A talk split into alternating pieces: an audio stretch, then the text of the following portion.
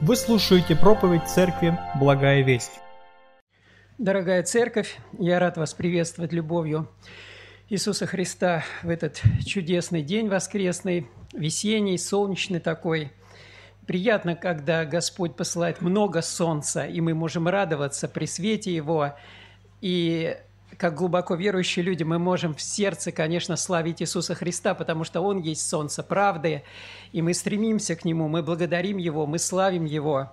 И сегодня мы будем продолжать взирать на этот светлый лик Иисуса Христа, изучать Его жизнь, Его слова, обращаясь к Евангелию от Луки. Вновь и вновь мы продолжаем изучение Евангелия от Луки. Сейчас это восьмая глава. И у нас сегодня всего три стиха, эпизод – из жизни и служения нашего Господа, но в каждом таком эпизоде очень много для нас уроков, очень много мыслей, ободрения, благословения для нас. Давайте прочтем 8 глава Евангелия от Луки с 19 по 21 стихи. «И пришли к нему мать и братья его, и не могли подойти к нему по причине народа. И дали знать ему, мать и братья твои стоят вне, желая видеть тебя». Он сказал им в ответ, «Мать моя и братья мои – суть, слушающие Слово Божие и исполняющие его». Аминь. Вот такой краткий текст, небольшой эпизод, э, который э, показывает вот истинное родство с Иисусом. Я так и назвал проповедь «Истинное родство с Иисусом», когда встреча, э, несостоявшаяся встреча с родными, но превознесение тех, кто оказался рядом по причине слушания слова, по причине жажды.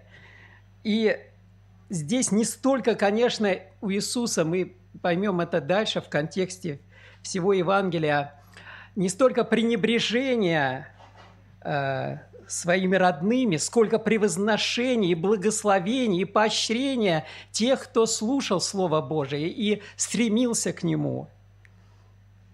Это действительно, вот представьте этих людей, которые рядом оказались, слушали. Давайте посмотрим в контексте, э, что начинается восьмая глава. После этого он проходил по городам и селениям, проповедуя и благовествуя Царствие Божие.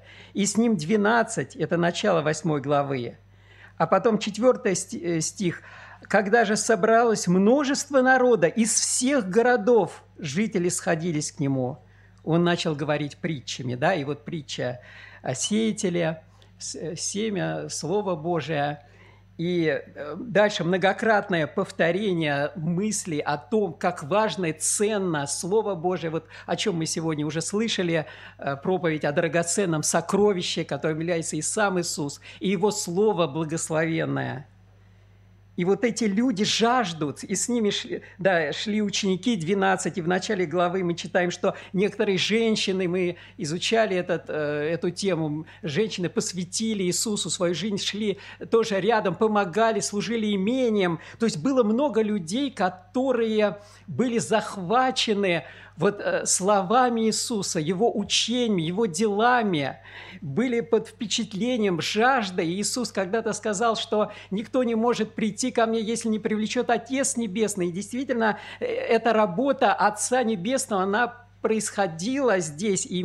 мы видим, какая жажда была у людей, как, какой интерес. Понятно, что ra- разные были люди, по-разному относились, но тем не менее, вот именно сам Иисус поощряет эту тему. Блаженны слушающие, блаженны исполняющие. Мы прошлую проповедь э, о трех стихах предыдущих слышали как раз о важности этого, как мы слушаем, и много уроков лично для нас – и вот здесь мы видим эту картину, такую маленькую картину, если кратко описать. Мать и братья не могли подойти по причине народа, по причине тех, кто уже жаждал, кто, кто наслаждался слушанием, кто чувствовал вот эту силу, исходящую от Иисуса, от Иисуса Христа, эту благодать.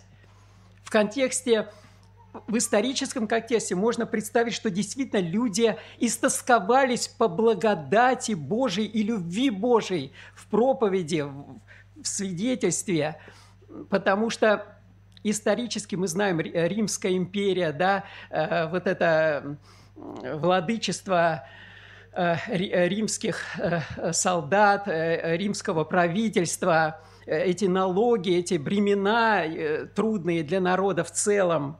Плюс фарисеи и книжники, которые учили по-закончески, которые не подавали пример, которые вот были мертвы по своей сути духовной пред Богом, и тем не менее также накладывали со своей стороны какие-то э, бремена неудобоносимые, придирались вот по закону ко всяким исполнениям внешним – и, и все это было действительно очень тяжелым для народа. И Иисус же возвещал благодать Божию. И от Иисуса исходила вот эта сила Божия даже в, в словах, не говоря уже о делах, да, чудеса исцеления, изгнания бесов. Поэтому действительно мы видим поощрение, благословение э, этих людей, вот, которые уже имели, и Христос просто подтверждает это благословение для них. Но давайте сегодня еще порассуждаем о семье Иисуса, о, о, родных Иисуса, потому что в этом тоже для нас много уроков, потому что мы все имеем родственников э, наших, и многие из них неверующие, и нам бывает трудно в, этих, в этой обстановке среди них – и давайте посмотрим, как складывались э, отношения в целом в контексте Евангелия от Луки и других Евангелий, как складывались вот эти э, непростые отношения с земным родством Иисуса, в частности, и с родителями, и с братьями, и даже и с сестрами.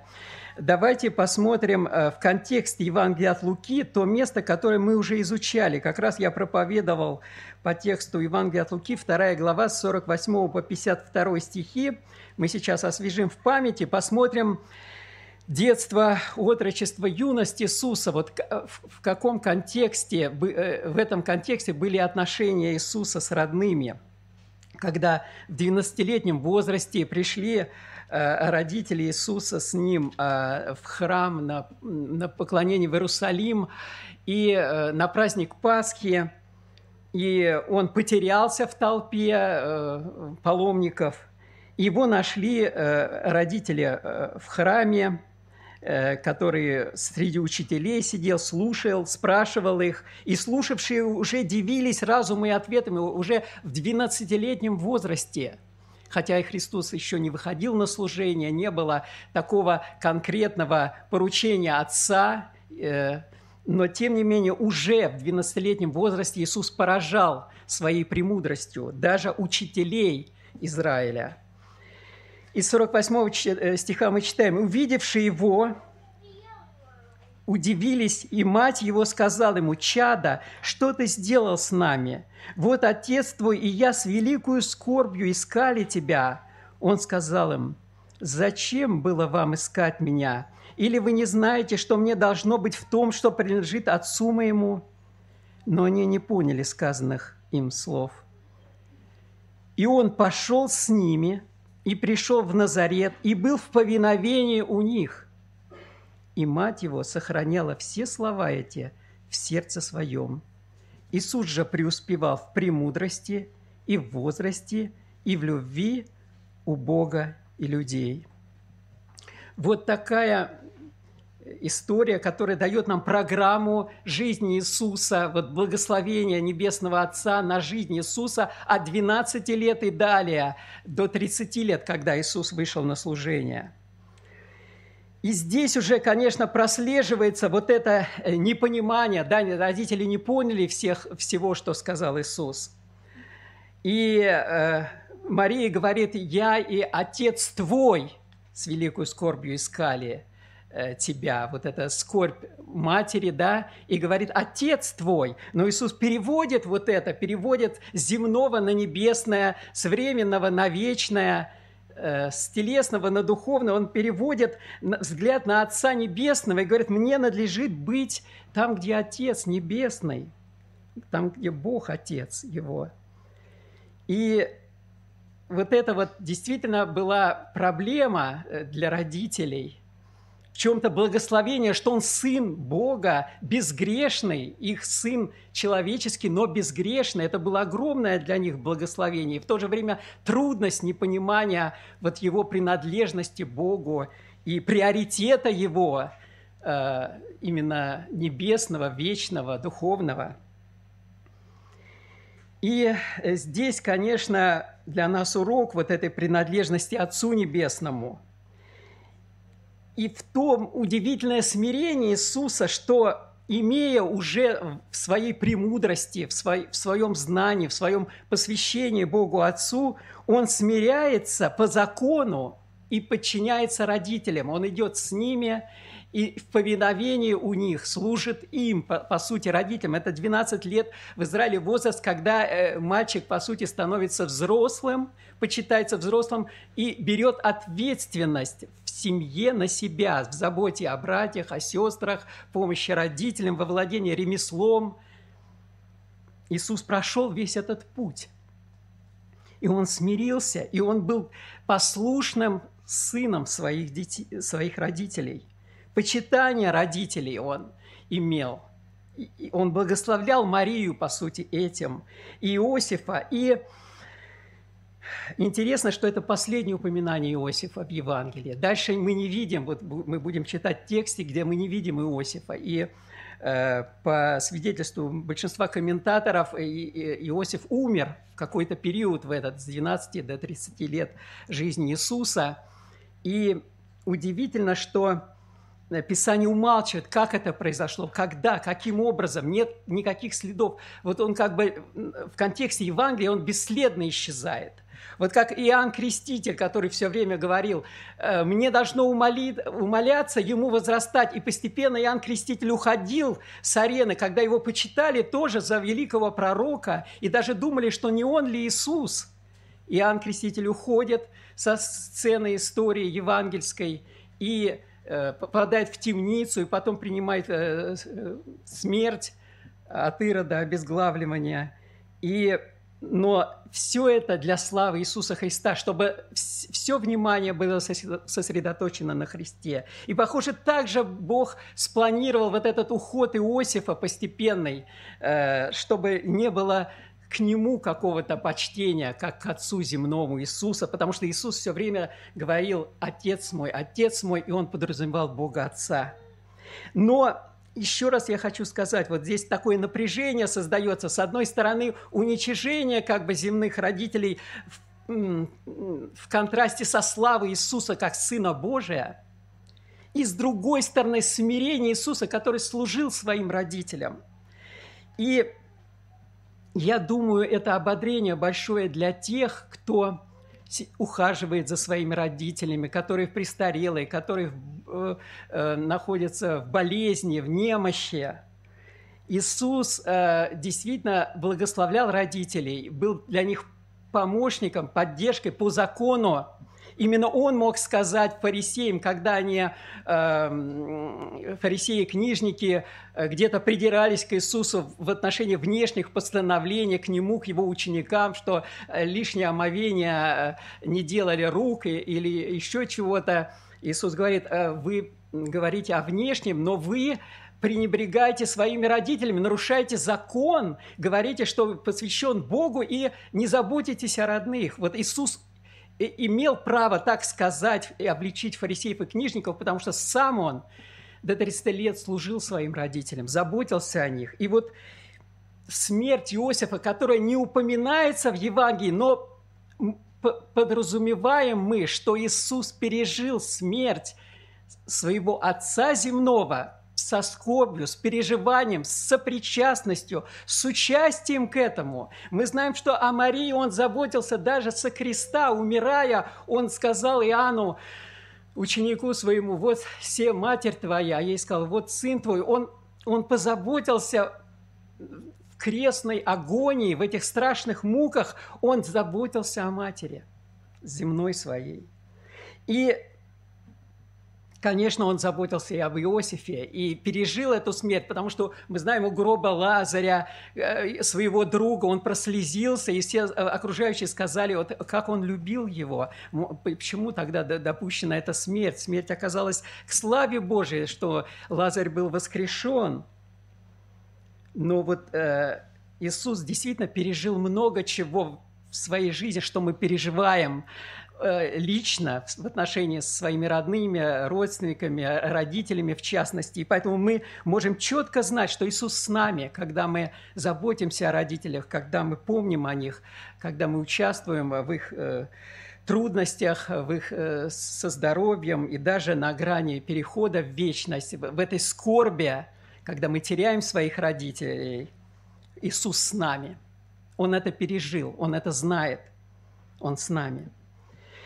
И э, даже вот в самом начале этом мы можем сказать несколько еще слов о Марии, добрых слов, потому что даже здесь, вот где мы прочли э, в этом событии в Иерусалиме, написано, Мария слагала в своем сердце слова Иисуса – Слагала она в сердце слова э, еще раньше, когда пастухи свидетельствовали о великой радости, о, чудесах. Уже тогда тоже Мария к всему этому прислушивалась. Э, то есть рождественские все эти темы и сам гимн Марии, вот это ее смирение, вот действительно эта честь была, огромная честь и благословение для Марии. Она была блаженна, но блаженна не потому, что она такая святая, такая вот превознесенная, как, к сожалению, ортодоксальная церковь представляет ее на уровне богопоклонения, когда строятся храмы в ее честь, иконы, да, мощи какие-то, и очень много вот таких имен, Богоматерь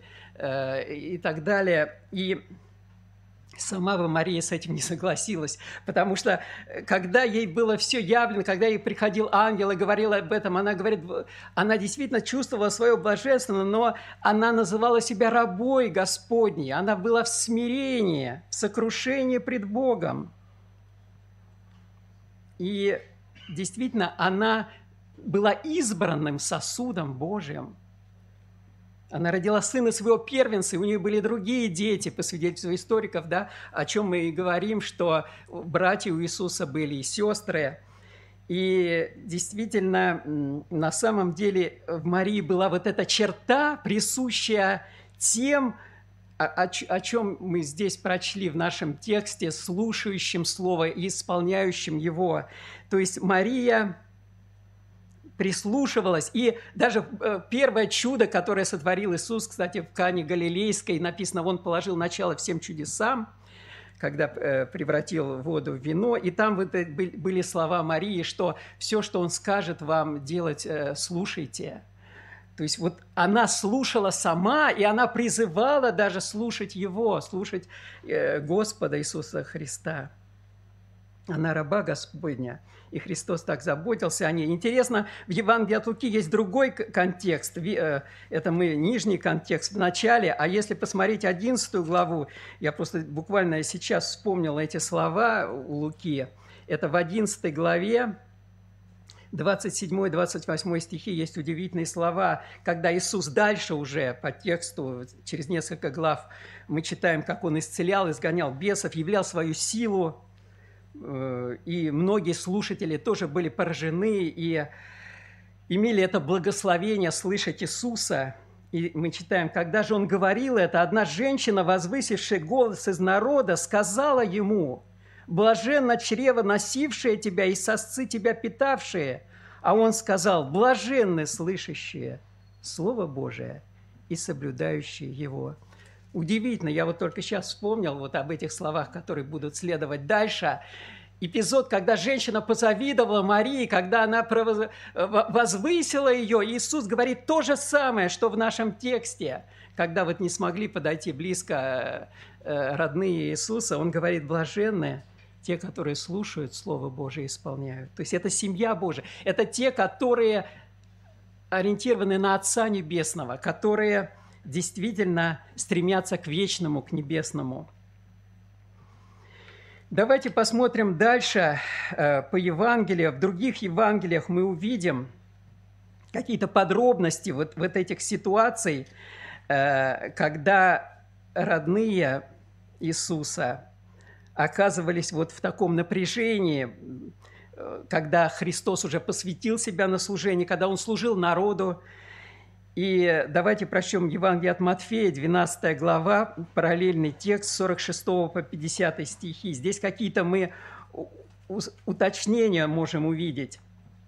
Как же, когда же он еще говорил к народу, мать и братья его стояли вне дома, желая говорить с ним. У Луки они желали видеть Иисуса. Здесь желая говорить с Ним. То есть мы видим разные аспекты вот этого желания родных. И некто сказал ему, вот мать твоя и братья твои стоят вне, желая говорить с тобою. Он же сказал в ответ говорившему, кто мать моя и кто братья мои. И, указав рукою своею на учеников своих, сказал, вот мать моя и братья мои, ибо кто будет исполнять волю Отца моего Небесного, тот мне брат и сестра и мать. Интересное уточнение. Здесь Иисус говорит уже не просто слышать Слово Божие, исполнять. Он говорит, как бы обобщает эти два, два фактора, два э, аспекта послушания и подчинения Отцу Небесному в одно. Он говорит, исполняющий волю Отца Небесного. И даже говорит шире, тот мне брат и сестра и мать. Интересно. И один богослов сказал, хорошо, мне всегда нравится вспоминать эти слова, древний богослов, что есть три вещи, которые останутся вечно после того, как этот мир пройдет. Э, и это Бог, Его Слово и Его люди.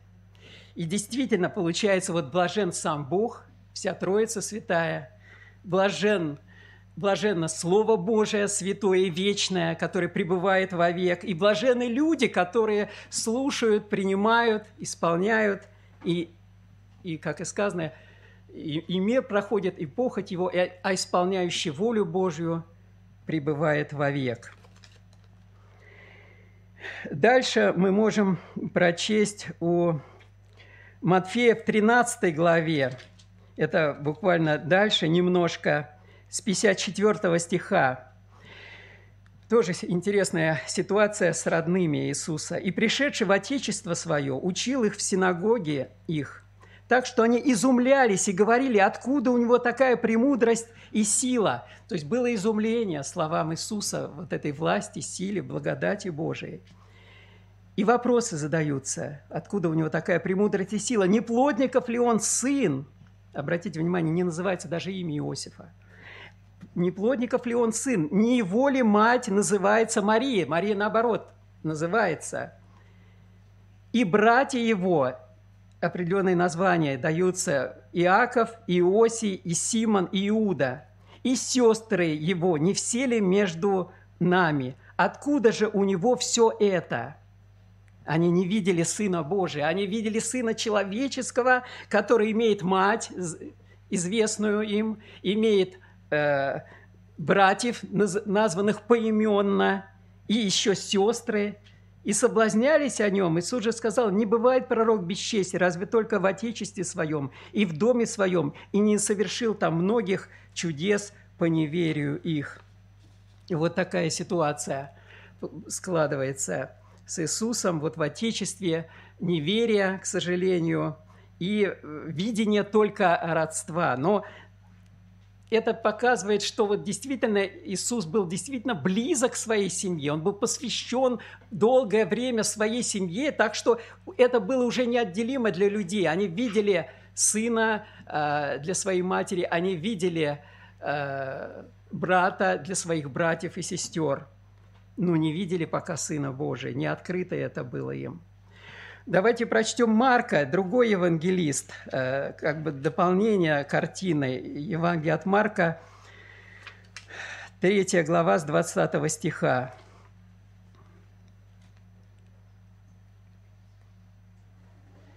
Здесь еще одна напряженная ситуация, еще более такая трудное, приходят в дом, и опять сходится народ, так что им невозможно было и хлеба есть, и, услышавши ближние его, пошли взять его, ибо говорили, что он вышел из себя. То есть были ситуации, когда Иисус на пределе проповедовал, исцелял, благовествовал, и так что он говорил о себе, негде голову преклонить, и были ситуации, когда долго не ели, и он, и ученики, и вот было насыщение пяти тысяч. И но для родных это было все непонятно вот это, и потому что они привыкли к другому.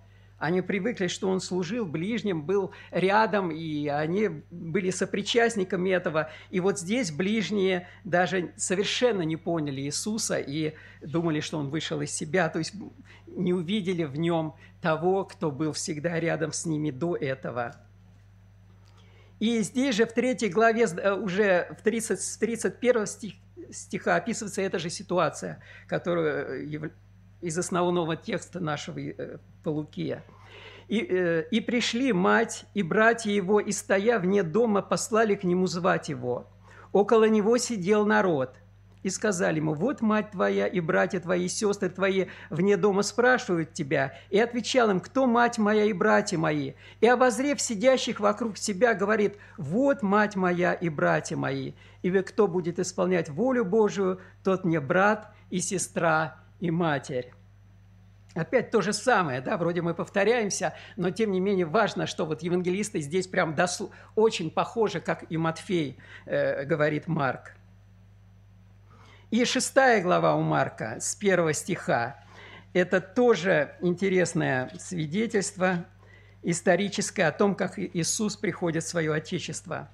Оттуда вышел он, перешел в свое Отечество, за ним следовали ученики его – когда наступила суббота, он начал учить в синагоге, и многие, слышавшие с изумлением, говорили, откуда у него это, что за премудрость дана ему, и, и как такие чудеса совершаются руками его. Не плотник ли он? Обратите внимание, Марк еще более э, обостряет ситуацию, он говорит, это плотник. Э, то есть он показывает, что кто-то говорил, что он просто плотник. Есть такая книга, да, известная, э, евангелизационная – не плотник ли он сын Марии? Иосифа вообще не упоминается. Брат Иакова, Иосии, Иуда и Симона, названы поименно братья, не здесь ли между нами его сестры и соблазнялись о нем? Иисус же сказал им, не бывает пророк бесчестия, разве только в отечестве своем и у родственников, и в доме своем, и не мог совершить там никакого чуда. Опять вот это переживание, э, переживание Иисуса – по поводу того, что окружающие не принимают, окружающие близкие видят в нем Сына Человеческого, но при том, что поражаются Его речи, Его делам и чудесам. Закрыто для них, они как бы ослеплены, они не видят самого главного, не видят, э, кто есть Иисус. У Иоанна, к другому евангелисту мы переходим, э, евангелист Иоанн еще более трагично показывает нам вот этот контраст, это переживание, это напряжение между родными и самим Христом. Иоанн, 7 глава со 2 стиха. «Приближался праздник иудейский поставления кущей. Тогда братья его сказали ему, «Выйди отсюда и пойди в Иудею, чтобы и ученики твои видели дела, которые ты делаешь». Ибо никто не делает чего-либо в тайне и ищет сам быть известным. Если ты творишь такие дела, то яви себя миру. А дальше очень трагичное э, заявление Иоанна. Ибо и братья его не веровали в него. То есть они не верили в него, как Сына Божия, не видели в нем вот, э, вот э, его божественности. Они рассуждали по-своему, по-человечески. Они видели, что он как известный человек, и он должен явить себя миру по-человечески, для человеческой славы. Может быть, для себя даже, чтобы стать соучастниками э, этой же славы, величия, э, почета. Как некогда ученики, да, тоже рассуждали, позволь нам сесть по правую, левую сторону, кто из нас больше – и ученики во многом, конечно, были ослеплены, и для них было многое чего закрыто.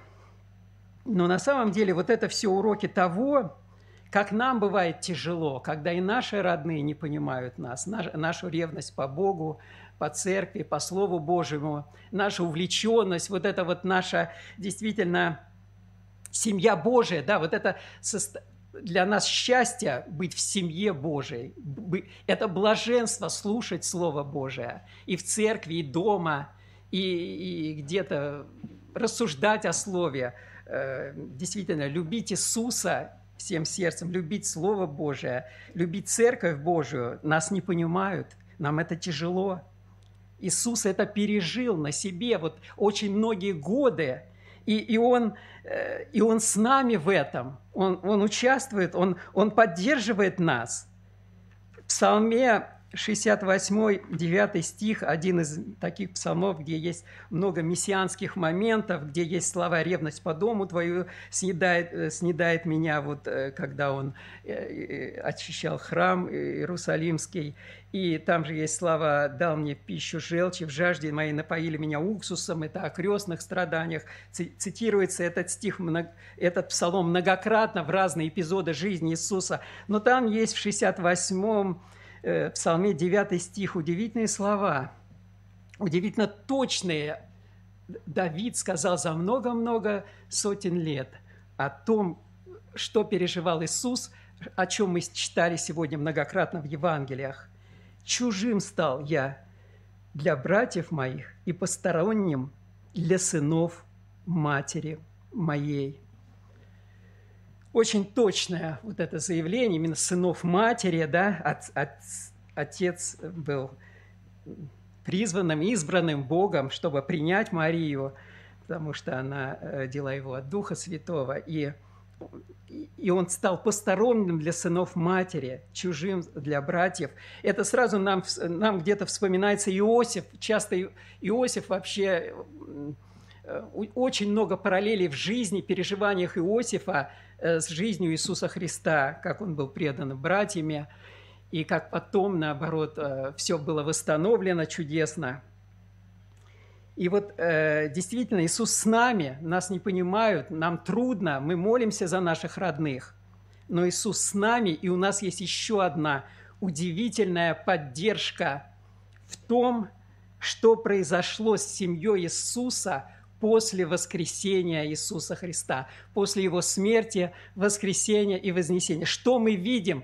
В каком состоянии мы видим родственников Иисуса, Его мать и Марию, и Его братьев? Сейчас мы это увидим и прочтем. Давайте откроем книгу «Деяния апостолов», это вторая часть биографического свидетельства Луки. Это жизнь церкви, жизнь первой церкви, жизнь апостолов и жизнь э, и дела воскресшего Христа. Деяния, первая глава и 14 стих. Э, здесь в самом начале э, Лука напоминает, что он, что он написал первую книгу о жизни Христа – и теперь он пишет э, вот историю первой церкви. Христос э, возносится и дает обетование Духа Святого. Церковь на пороге, э, на пороге рождения церкви собираются апостолы, близкие друзья, те, кто спасены в этот момент уже имеют помазание от Бога в ожидании Духа Святого в день, в день Пятидесятницы.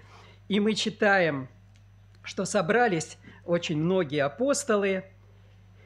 И 14 стих просто на фоне того, что мы слышали, читали сейчас и рассуждали об этом, на фоне этой боли и контраста, этого напряжения, переживания, которое было в семье Иисуса – мы читаем 14 стих, который просто луч света, просто, э, просто отрада и надежда для нас, воодушевление, ободрение, что может быть с нашей семьей, которую мы видим далека не понимает церковь Бога, нас – и все они единодушно, до этого апостолы перечисляются, все они единодушно пребывали в молитве и молении, то есть это определенное посвящение, служение, сосредоточенность на Боге вот это ожидание нового обетования Духа Святого, рождения Церкви после воскресения Христа и вознесения Его, в молитве и молении с некоторыми женами, может быть, теми, которые до этого как раз служили, евангелист Лука э, говорит о верных женах, которые служили Иисусу, и Марию, матерью Иисуса, и с братьями Его. Вот это просто, это чудо Божие. Это, это то, что сделал воскресший Христос, то, что сделал Бог, уже именно пройдя через историческую смерть Иисуса, которая покрыла этот мир и, и для всех избранных открыла дорогу к, к возрождению, к спасению, к новой жизни – только через рождение свыше, о чем Иисус Никодиму говорил, да, надлежит родиться свыше, э, и это только Бог может сделать, это Дух Святой. Это, это, это действительно воля Отца, работа Духа Святого, призыв Иисуса Христа. И это произошло в жизни родных Иисуса – может быть, то, что Мария э, училась слушать, то теперь она, она в молитве, в полном посвящении Богу. То, что братья не верили, не понимали, где-то сопротивлялись, а теперь они единодушно в молитве и молении вместе с апостолами. По сути, вот, вот как будто наравне с апостолами, они братья. И они ожидают этого э, рождения церкви. Они входят в церковь Божью – исторически, практически вот на глазах эта история воскресший Христос вводит их в церковь Божию через последующий э, день Пятидесятницы исполнение Духом Святым. И э, действительно, Мария и братья, и вот не названы братья, но мы знаем уже из истории церкви, из истории его, э, э, посланий, что один из братьев Иаков, может быть, старший из тех братьев, э, Христос явился Якову. Если мы будем читать 1 Коринфянам 15 глава, и там большой список, кому явился Христос по воскресенье, там написано «явился Иакову» отдельно – Павел называет в послании Галатам в первой главе, называет э, братом Господним. Он в какой-то эпизод никого из апостолов не увидел, но, но увидел именно Иакова, брата Господня. И, и он часто упоминается в деяниях и в посланиях, и он явился, являлся старшим пастором Иерусалимской церкви и принял мученическую смерть за Христа, по некоторым свидетельствам, в 62 году нашей эры. И действительно, вот э, не просто спасенный, возрожденный человек по милости Божией, а слуга Божий и верный служитель Бога.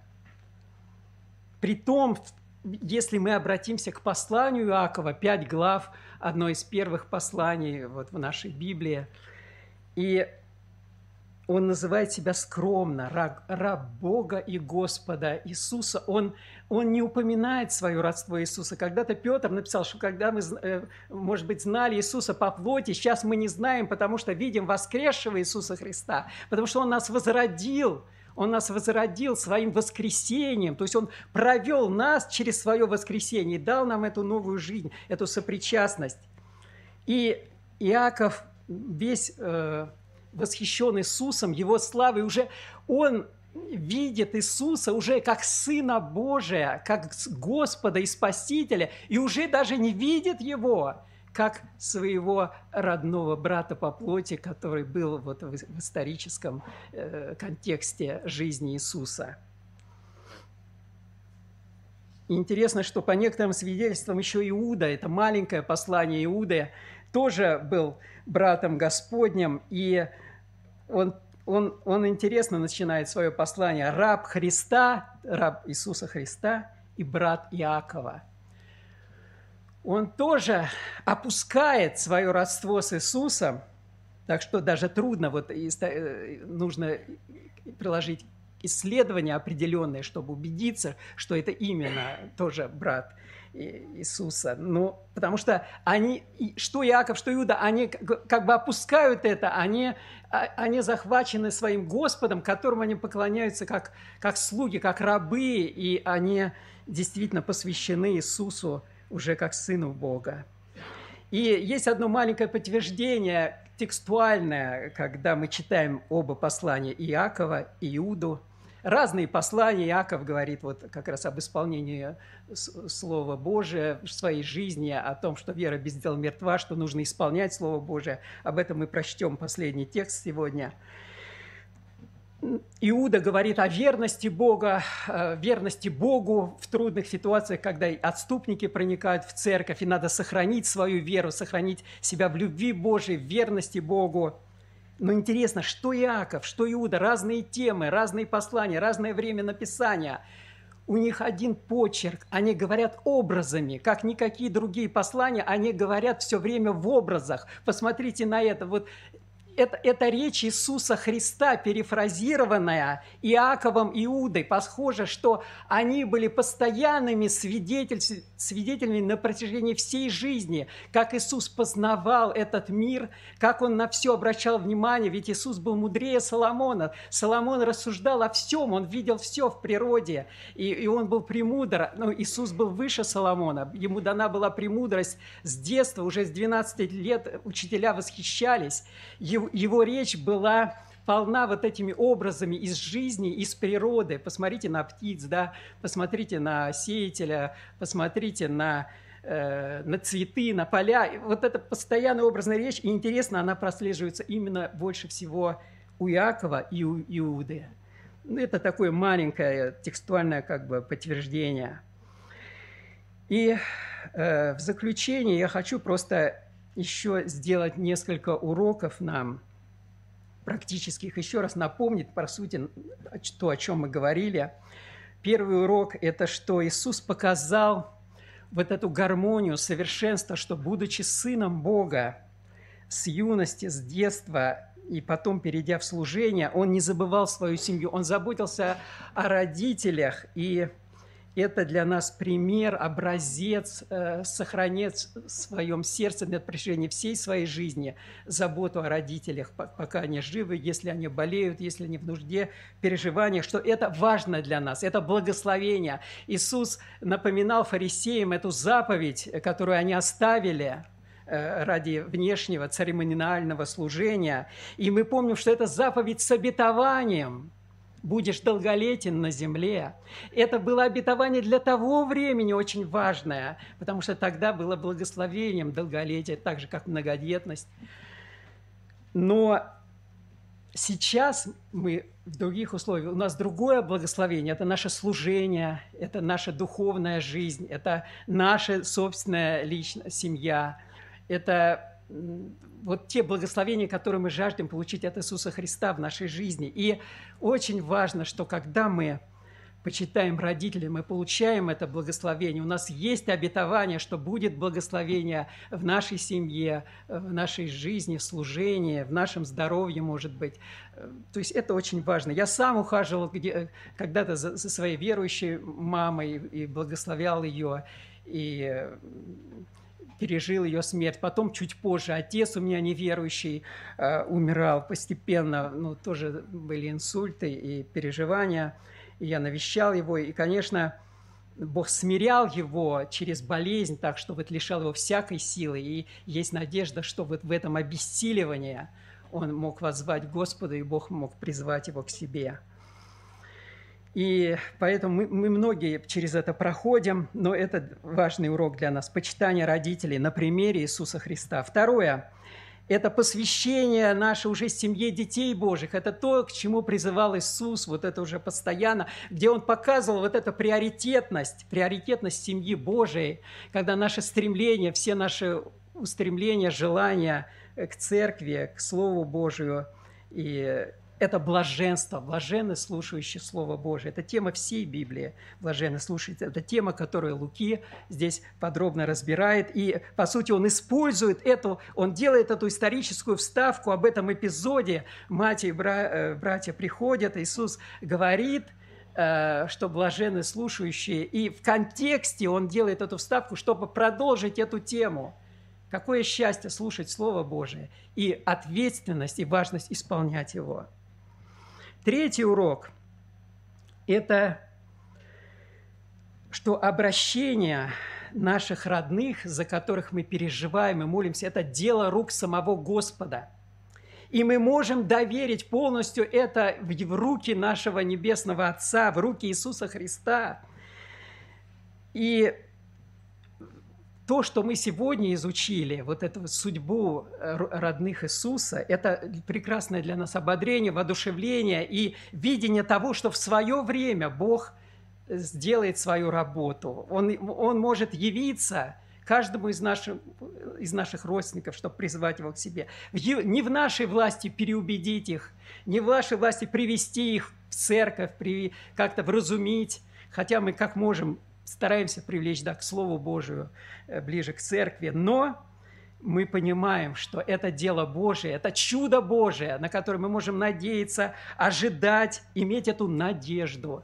Надежду, что те, кто в нашей семье, среди наших родственников, они могут войти в семью Божию через рождение свыше, через личный призыв Бога, через чудо возрождения. И в контексте этого хочется сказать всем слушающим и здесь, и в онлайн, в онлайн-трансляции, тем, кто еще не обращен, что Христос э, зовет вас, и Бог Отец силен возродить вас, дать вам новую жизнь, ввести вас в семью Божию, то, что вам сейчас непонятно. Бог откроет ваши глаза, Бог э, откроет ваши уши, чтобы услышать и понять все – что вам сейчас непонятно, недоступно или далеко для, для вас.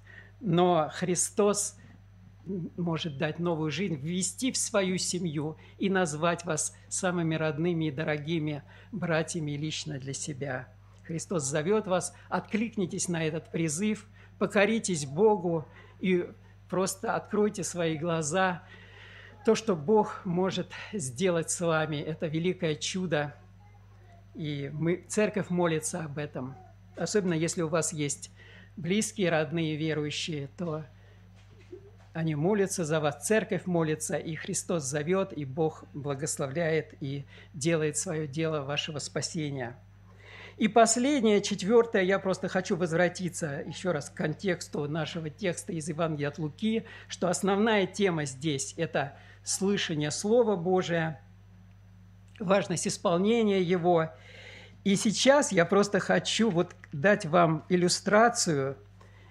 Этот удивительный пример, еще просто вот один текст последний, Иакова, первая глава, с 18 по 25 стих. Брат по плоти Иисуса Христа, ставший апостолом, пастором, служителем, тот, который тот момент, который мы изучали по Евангелию от Луки, был далек от Слова Божия, от слушания, от вот этой жажды. Они стояли на задворках, в то время как жаждущий народ был в первых рядах. Они, у них было человеческое желание э, пообщаться с Иисусом, просто, наверное, даже та потребность, ностальгия, то, то привязанность земная, человеческая. Иисус же был посвящен своим родителям и братьям на протяжении так, так долгого времени, до 30 лет. И эта привязанность у них сохранялась и стремление, но, но они не были как народ, который жаждал Слова Божия. Христос явился Иакову, возродил его, дал ему новое сердце, новые, открыл глаза, открыл уши. И теперь Иаков служит церкви, он учит, как раб Иисуса Христа. И посмотрите, давайте вспомним, вот того Иакова, который стоял на задворках и просто хотел видеть по-человечески своего брата. А теперь что он пишет в контексте того, что мы, что Христос сказал, блаженные, кто слушает и кто исполняет, и они являются матерью, братьями Иисуса. Теперь он брат по церкви, по Отцу Небесному. И посмотрите, как он пишет – даже вот эти слова удивительные с 18 стиха. «Восхотев, родил он нас словом истины». Даже здесь э, удивительно Иаков показывает вот эту волю Небесного Отца, который имеет желание, свое решение спасти человека словом истины, чтобы нам быть некоторым начатком его созданий. Итак, братья мои возлюбленные, теперь уже в Церкви Божьей – Всякий человек да будет скор на слушание, медленно слова, медленно гнев, ибо гнев человека не творит правды Божьей. Поэтому, отложивши всякую нечистоту и остаток злобы, в кротости примите насаждаемое слово, могущее спасти ваши души. Это еще один призыв к неверующим, которые сейчас слушают, к невозрожденным. Слово спасает. Услышьте это, примите это. Будьте же исполнителями слова и не слушатели только, обманывающие самих себя. Ибо кто слушает слово и не исполняет, тот подобен человеку, рассматривающему природные черты лица своего в зеркале. Он посмотрел на себя, отошел и тот час забыл, каков он. Но кто вникнет в закон совершенный, закон свободы и прибудет в нем, тот, будучи не слушателем забывчивым, но исполнителем дела, блажен будет в своем действовании. Аминь. Блажен, блажен. Иисус говорил, блаж... когда-то говорил Иисус, блаженны слушающие, исполняющие. Здесь и Иаков, брат, ныне уже возрожденный брат Иисуса Христа, по церкви, по семье Божией, он расширяет этот текст, он, он, он раскрывает, мы знаем, что послания апостолов раскрывают дальше, что проповедовал Иисус, они, они дают разъяснения. И, по сути, Иаков вот в удивительном стиле своем, э, он говорит то же самое для нас, говорит для неверующих, э, дает вот этот призыв и, и превозносит Слово Божие, превозносит Иисуса Христа, Бога Отца и работу Духа Святого, и все, что делает Бог. Поэтому слава Богу за эти чудеса в жизни Иисуса Христа, в жизни Его семьи. Хотя все это нелегкий был процесс, долгий, но все это давайте при, применим к себе, будем проходить этот путь, путь служения для наших и ближних, и родителей, и братьев, сестер, и служение в церкви, наше посвящение, призыв к неверующим и доверяться Богу.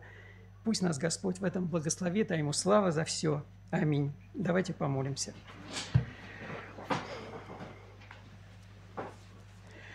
Отец Небесный, дорогой наш Спаситель, мы благодарны Тебе вот за эти уроки из Евангелия, за то, что Слово Твое живо и действенно, за то, что оно открывает нам многие тайны и э, вот э, чудеса жизни Иисуса Христа, Его Слово, Его свидетельство, Его, его вот жизнь действительно для нас во многом является примером, образцом, и мы смотрим на Иисуса Христа и черпаем уроки, черпаем вот этот, это ободрение, укрепление для нас. Мы видим его подчинение э, земным родителям, послушание, вот это служение в своей семье.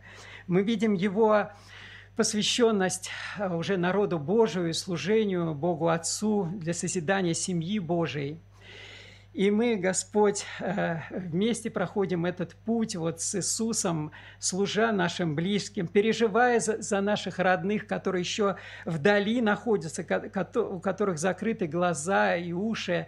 Э, но, Господь, мы молимся, мы ожидаем милости Твоей, и мы надеемся на чудо Твое, чудо возрождения, рождения свыше, спасения – и Ты благослови, помилуй всех наших родных, услышь наши молитвы, благослови всех слушателей здесь и в онлайн, чтобы еще многие обратились к Тебе, чтобы многие покорились Евангелию, услышали Слово Божие. Открой глаза, увидеть Иисуса, открой уши, услышать живое Слово Божие и встретиться с Богом и получить новую жизнь и войти в семью Божию. Просим Тебя во имя Иисуса Христа.